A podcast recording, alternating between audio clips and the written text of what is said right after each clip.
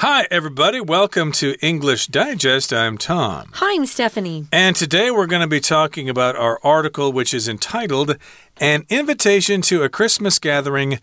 And of course, that's what they were discussing last time. Charles and Sarah were discussing the agenda right. for the annual Christmas celebrations, mm -hmm. and they came up with some ideas. And remember, later on in their conversation, uh, Charles asked Sarah to send him the rules to the game, and then he was going to send out an invitation to all of the workers so that they would know what they need to do to prepare for this celebration, when to come, how much money they can spend, etc.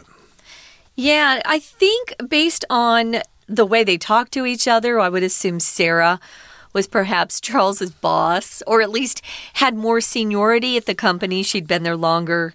So he probably gets assigned to write this up. Remember, he's got the invitation to write, and he's going to include the rules on how to play the white elephant gift exchange game.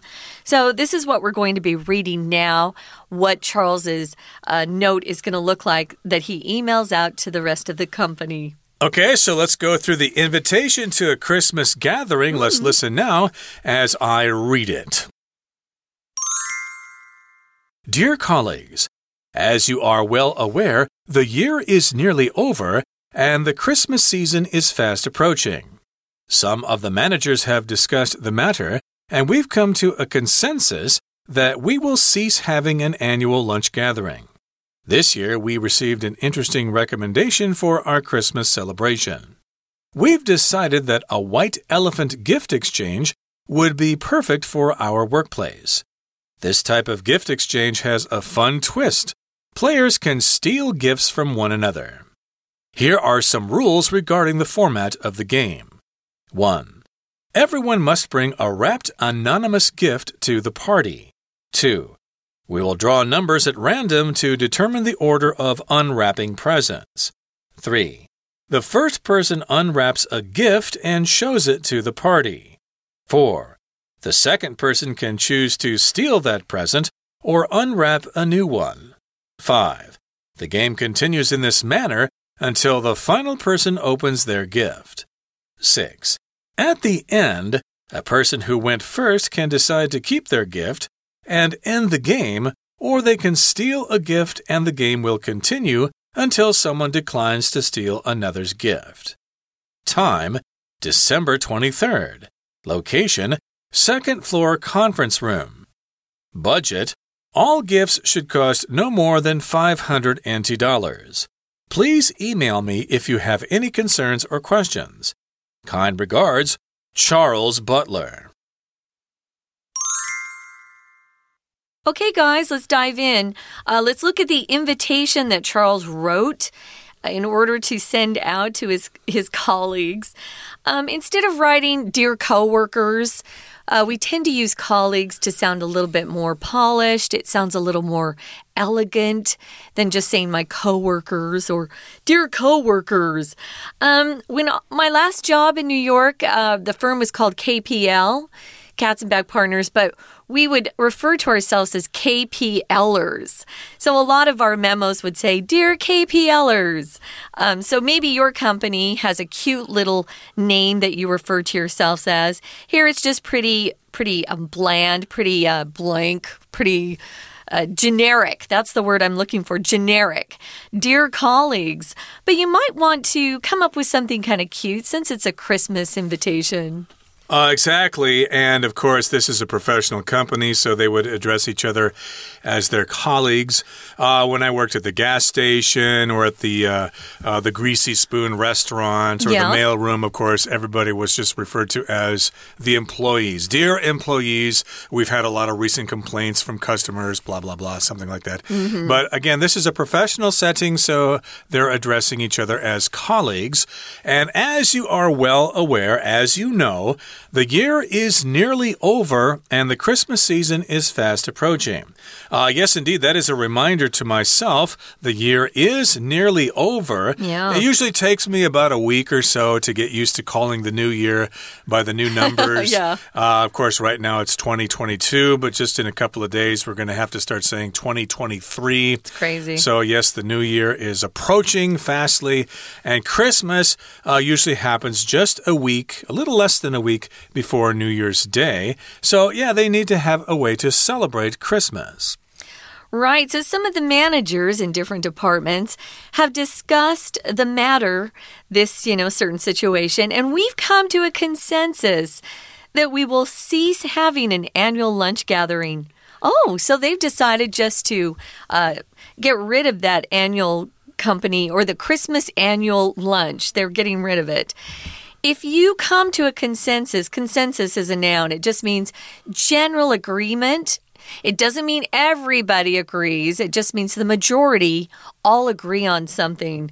Sometimes that's what you have to do in a big family or if you have a big group of friends, you just come to a consensus. People are like, "Well, I'd rather do something else, but, you know, since everybody else is is more interested in, you know, whatever activity, I'll go along with it." So a consensus again is just a general agreement of something that you've discussed. You've made a decision.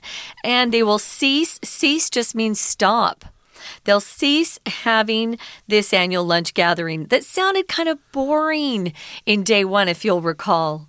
Uh, indeed. So, yes, they've come to an agreement or a consensus that they will stop having that annual lunch gathering mm -hmm. because people dread that lunch. They're aware of that.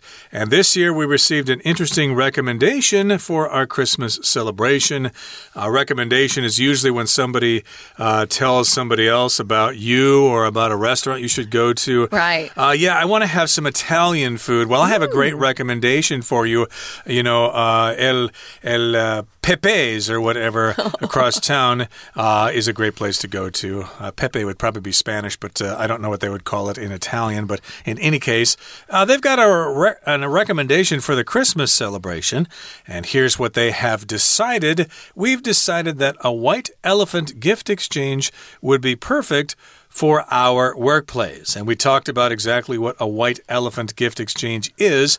It's similar to the Secret Santa, in which you draw a name and then you're supposed to buy a present for the person whose name is on that piece of paper.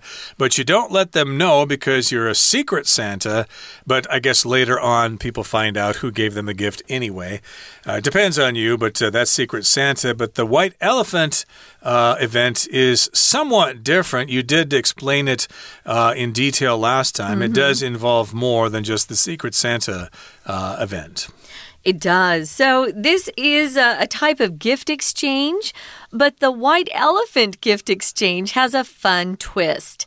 Something you don't expect is a twist. Maybe you've gone to a movie and there's this great twist at the end that you didn't see coming.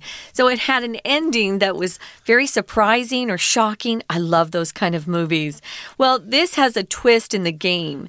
You don't just select a number and go pick, you know, from the pile of of gifts. No, this this is one where everybody goes in order based on the number they selected. Like I'm number 10. I go before Tom. Tom could be number 20. Tom can pick any gift that went before him. If someone unwrapped a gift from the big pool of wrapped presents, they can do that. If he sees something somebody else opened and wants their gift, he can grab that one and then they have to wait and choose after him. So, anyway, it's kind of fun if you get a chance to play. Here are some rules, Charles says.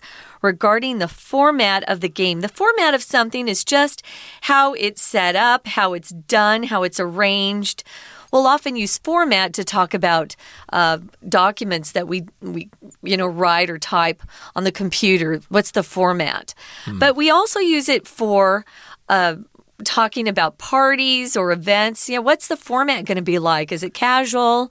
Is it, you know, sit down dinner? What are we going to do? So that's what they're talking about here. How are we going to arrange it? How is it played? Yep, this is the arrangement of mm -hmm. the mm-hmm. game, and here's the first rule everyone must bring a wrapped anonymous gift to the party. So, yes, indeed, you buy a gift. Uh, you don't really have anybody in mind. You just buy a gift and then you wrap it, but you do not put a tag on it. Usually, when you send somebody a Christmas present, you will put a tag on it or a label from so and so to somebody, etc. Or to would be the first one uh, to John from Santa Claus or whatever. Mm -hmm. But in this particular case, it's going to be anonymous or without a name. It'll just be a present with no information on it as to who bought bought it and who it's for. Right. Uh, nobody is supposed to know who brought these particular gifts, although it usually comes out as you play the as you play the game who brought that. Because some of the gifts that uh, people bring are awful or very good. So everyone brings that wrapped anonymous gift, and then they draw numbers at random to determine the order of unwrapping presents. We just had a big bag, and you'd have to pull out a number. Okay. You know, to be fair, so you couldn't see what you were pulling out. And of course, I've said this before, but the last person to go gets the best gift because they have the choice of anyone's gift that went before them. Uh, the second person can choose either to steal the present of the person who just unwrapped their gift or somebody ahead of them, or they can go to that pile of anonymous gifts and pick one of those. That's kind of fun too. Okay, and so, yes, that's rule two. We will draw numbers at random to determine the order of unwrapping presents. So that's the opposite of wrapping the present. You unwrap the present, remove the paper from it to see what's inside. Yeah. And third, the first person unwraps a gift and shows it to the party. So per the person who drew number one will unwrap We'll unwrap the gift and show it to everybody. Here's the present here. And then rule number four the second person can choose to steal that present or unwrap a new one. So the second person can say, Well, I don't really like that one. I'm going to unwrap a new present. Or maybe the second person actually likes the first present and decides to keep that present, him or herself. Right. So at the end, the person who went first can decide to keep their gift. And at the end of the game, uh, they can also steal a gift, and the game will continue until someone declines to steal another's gift. It's fun. Uh, but again, I have to warn you if you have little ones, little kids, you know, who are like, uh, I would say seven or under, they don't like their gifts being taken. So keep that in mind. Now, if you decline something, you turn something down or you reject something, um, you just say no thanks. That's probably the nicest way to uh, decline something. You politely refuse. Maybe you've been um, invited to a party and you politely decline. I'm sorry, I'm going to have to decline. I've got some work I have to do or I have another engagement. So you decline by just politely refusing something. Now, Charles then goes on to tell us about uh, when this is going to be. So the time is December 23rd. Uh, it's going to be held on the second floor of the conference room. They're going to be in their company's building. And the budget just refers to how much people are allowed to spend on white elephant gifts. Uh, you don't want to go over 500 NT dollars. Um, and try to keep, I, you know, I try to keep as close to the, the number that they give us so everybody feels like they got something that's pretty equal to somebody else.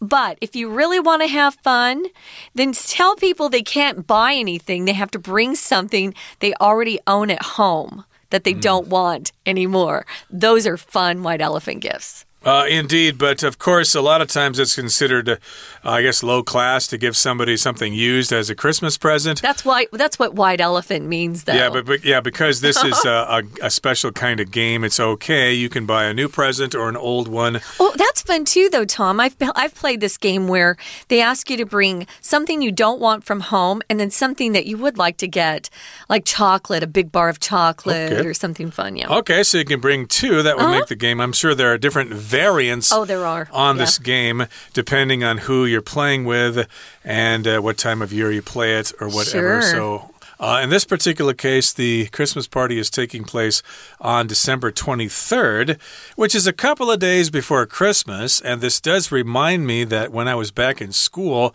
uh, school would let out, I think on December 23rd, uh, everybody would get uh, Christmas Eve off, and then Christmas Day, and then the 26th, 27th, 28th, 29th, 30th, 31st, and then New Year's Day, and maybe a couple of days after that. And that was your winter break. So that's how it works for high schools and elementary schools in the U.S., and also for universities. Although I remember the university uh, winter break was much longer, it would uh, probably last until mid or late January. That's nice, huh? Hmm. Yeah, those were the good old days. So he wraps this up just by saying you can uh, email him if you have any concerns or questions. And then he has that nice uh, ending, kind regards, Charles Butler. So, yeah, that uh, sounds like a pretty clear and well worded invitation that he has written.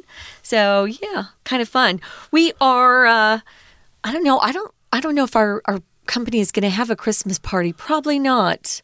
Maybe I because think, of the pandemic or whatever, yeah. Yeah, but I think we're going to hold off until the, the new year for Chinese New Year. Yeah, if it's an American company, company you might have a Christmas celebration, but of course, here in Taiwan, you'll have to wait for the Weiya, yeah. which is kind of similar to this. But uh, in my experience, the Weiya is a much bigger deal. It takes place at night someplace in a special location that the boss of the company has arranged arranged, and you go there and you hang out there for what, two or three hours or so, and there are all sorts of activities, and you get lots of stuff to eat, and it's a lot of fun. I like the drawing that they always have at those Weiyas. Yep, drawing for prizes. Yeah, yep. that's fun. So, yeah, come up with some ideas yourself, see if you can talk about this, and uh, uh, maybe somebody has had a great experience with the white elephant gift exchange or Secret Santa. Secret Santa is very fun, guys. If you start earlier in the month and have maybe have two weeks where Secret Santa can uh, you know do some nice things for you. The whole I think the whole fun of Secret Santa is not uh, not having your person guess who you are you know, mm. and keeping a secret because it's hard to keep secrets nowadays, especially in an office or if you do Secret Santa in your family. That's fun too. So we're going to go now and listen to our Chinese teacher, and then we'll come back and we have a couple of uh, discussion questions. So stay tuned. Hello everyone，我是派老师。今天讲解的是十二月二十一号多义单元第二天课程 Unit Ten。An invitation to a Christmas gathering. 第一天的多益课程是一段对话，提到办公室同仁决定要交换礼物庆祝圣诞。不过，为了增加趣味，they decided to put a twist on the traditional gift exchange，稍作变化的游戏。那这个稍作变化的游戏呢，其实叫做 a white elephant exchange。而接下来第二天课程其实是一封 email，它说明了游戏规则。同学，请好好的利用这一篇课文内容。因为你们可以学到好的 email 该怎么写。那老师先告诉大家，好的 email 有哪些要素。其实哦，第一点，它必须要说明来由，为什么我要写这封信。那把问题陈述清楚。再来第二点，他还告诉大家，针对这样子的问题，我们需要采取什么样的行动。那也需要收信人做什么样子的配合。此外，当然，人家看完你的 email 以后，可能会有一些问题呀，所以你要记得留下反应的管道，就是这三点。老师再简单的说一次：第一点，要说明来由，陈述问题；第二点，要采取的行动需要他人配合的事项要写清楚；第三点，请你留下反应的管道。好，那我们一起来看课文的内容。课文内容的第一段，一开始当然要称呼大家。Dear colleagues，好，这是相当正式的讲法。Dear 什么什么，好，请注意后面呢，我们用逗点。那接下来进入本文的部分。As you are well aware，as you are well aware，那如同大家所熟知的、所知道的，The year is nearly over，and the Christmas season is fast approaching。那后面呢，就开始陈述他为什么写这封信呢？对吧？ 好，we come to a consensus that 我们达成了一项共识，请同学务必画起来。达成共识，we've come to a consensus。那后面呢，就告诉别人到底是什么共识。We will cease having an annual lunch gathering。cease 后面加上动名词，停止做这件事了。我们不再吃年度的大餐了。好，那 其他同事做了别的提案。We received an interesting recommendation，对吧？那有别的提案，什么提案呢？下面就说明清楚。这个活动叫做 Why Elephant Gift Exchange。那后面呢，他也做了解说，就是在解说请大家配合的事情呢，对吧？那在这解说之前呢，他先说了，This type of gift exchange has a fun twist。请同学把 have a fun twist 这里他用第三人称单数 has a fun twist，请画起来。这里的 twist 所指的那是变化哦，所以这个交换礼物它是有一个有趣的变化的，跟其他的不太一样。那接下来就是关于这个交换礼物的游戏规则了。那首先，请同学特别注意到第一点，就是呢，它其实要匿名的。Everyone must bring a wrapped anonymous gift to the party。所以这个礼物有两个条件：第一个，它要包装好，a wrapped gift。第二点，要是 anonymous，上面不要写上你自己的名字。在第二点呢是什么？好，第二个规则哦，这里就说到，请大家配合的事项 ，We will draw numbers at random，所以我们会随机的去抽号码，去抽这个数字，to determine the order of unwrapping presents。那当然要拆礼物了，对不对？所以拆礼物就是 unwrapping presents。那顺序决定顺序，determine the order。再来，请同学哦，看到第四点哦，就是关于这个游戏的规则。The second person can choose to steal that present。 所以呢，接下来的第二位，他可以选择要不要他抽到礼物的时候，要不要偷第一个人的礼物，还是他要打开自己所抽到的这个礼物？好，那所以我们看到这个就是有别于一般的交换礼物的地方。再来第五点，他就说。游戏呢会持续用这种方式进行，in this manner，就是用以上所说的这个方式来进行。最后，请看到第六点，这里讲到了这个游戏什么时候才会结束呢？那除非哦，最后这个呃回到第一个人嘛，那他如果拒绝去偷别人的，他对自己拿到的礼物，他觉得诶心满意足，他愿意打开的话。他如果拒绝去偷别人礼物，decline to 就是拒绝婉拒去偷别人的礼物的话，那游戏就结束了。那最后呢，我们知道这个 email 他写的非常的清楚，要告诉别人时间、地点 （time, location），还有一个重点就是礼物不要买的太贵，对吧？所以是有 budget 的。什么是 budget 呢？就是 maximum cost。所以买礼物的时候不要买的太贵。那这个呢，我们也可以把它称之为 budget。那最后。老师不是说吗？好的 email 要留下沟通的管道啊，所以他最后就讲，Please email me if you have any concerns or questions。如果你有任何 呃关切，就是你觉得有问题的地方，觉得不妥的地方，if you have any concerns，那或者你单纯就只是有疑问，都可以 email 给我。那记得写 email 最后面要加上什么呢？Kind regards，再加上署名。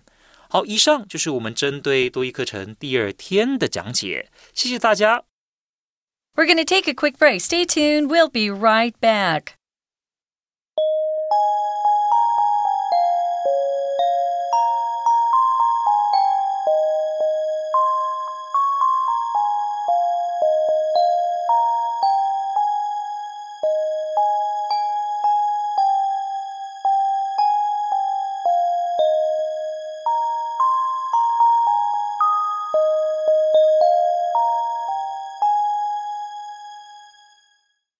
Okay, everybody, it's time for us to have some discussion questions, and we'll ask these questions and we'll answer them as best we can.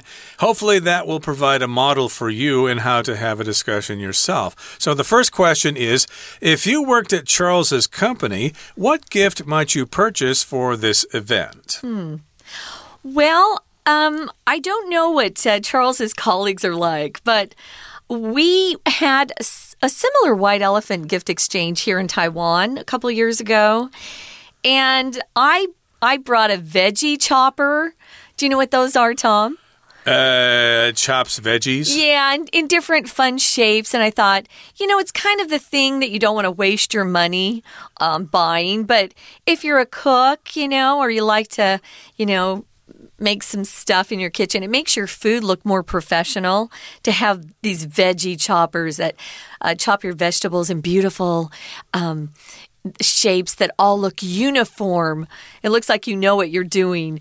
Uh, so I bought one of those one time. I also bought, uh, I brought some chocolate, of course, because people always, you know, are always happy to have some candy, I think. Well, of course, if I were working at Charles's company and it were in Taiwan, which uh -huh. it uh-huh. appears to be, because uh, they're saying the limit should be 500 NT dollars, then I would be careful about what I buy, and I might actually ask something or ask a question: What shouldn't I buy? Oh, uh, as a gift here, because I know that there are taboos. Oh, true. Regarding gifts here, in like uh, culture. yeah, you can't give somebody a clock, you know, because the word for clock also sounds like the word for for end or death. So no clocks and no watches. No fans. Uh, no fans either. You can't. I imagine you probably couldn't send somebody an umbrella. No. Because that sounds like the word for to disperse or to die or go away.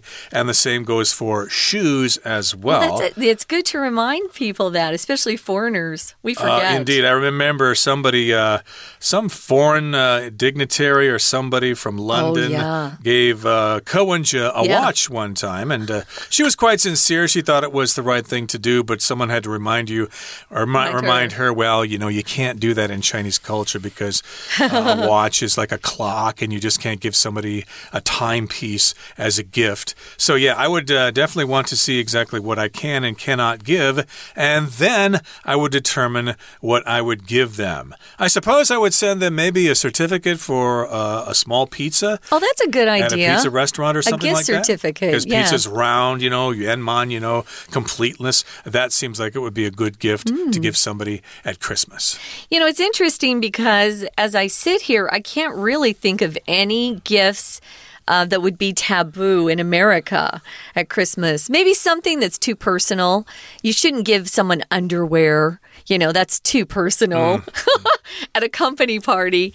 I mean, there are things like that, but we really don't have any taboos. So it's kind of fun to hear about other cultures and what you you shouldn't give anyone that or you should. Um, it's always fun. Now, the next one, the next question says, can you name some other fun holiday games that are played at Christmas?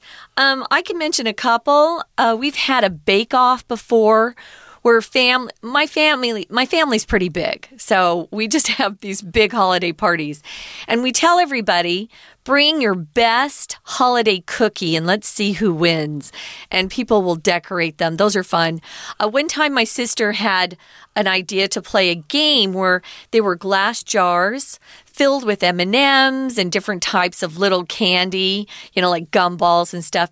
And you would guess how many in total we were in that glass jar. Mm. And the hmm. person who guessed the, the number that was closest would win the candy, which was also fun, especially for the kids. We talked about the ugly sweater game. Oh, you know gingerbread houses? Uh, yeah. We've we've had decorating contests before. You have to cook your gingerbread house in advance and then bring it and then add all the decoration once you get to um, grandma and grandpa's house. That's my mom and dad's house. That was fun too. But there are so many fun games. Christmas charades, where you mm. act out something, but it has to have a Christmas theme. Uh, indeed. Uh, I don't know if this really answers the question, but I remember one year I got a table hockey set for Christmas. Oh, nice. It's a, a, game that you play by pulling rods and twisting them, and you're playing like a game of hockey on the table. Yeah. Uh, you know, so uh, that's not really a holiday game, but I remember getting that for Christmas and then playing it for hours on end yeah. with my brother and sisters. It's so, fun. yeah, that could be a holiday game as well, but I don't know if they make those anymore.